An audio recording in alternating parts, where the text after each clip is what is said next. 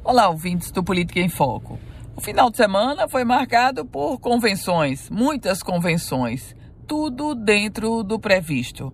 Um clima festivo, cada pré-candidato já com seu slogan, já inclusive expondo a cor que vai trabalhar ou que vai aparecer no processo eleitoral que se avizinha. Campanha eleitoral mesmo para valer essa só a partir do dia 16 de agosto. Mas, claro, você há de convir comigo que, na prática, a campanha eleitoral já começou. Já começou pelas redes sociais, já começou pelas andanças, muitas, dos pré-candidatos interior afora, já começou pelos sorrisos que voltaram a aparecer dos candidatos num processo de tentativa de seduzir o eleitor. A campanha eleitoral pra, na prática já começou.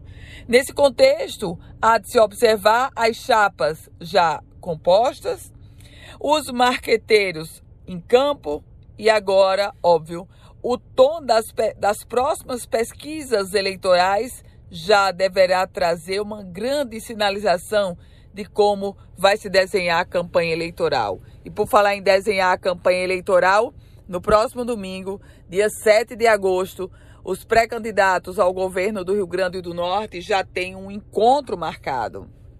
Vai ser o primeiro grande encontro de todos eles.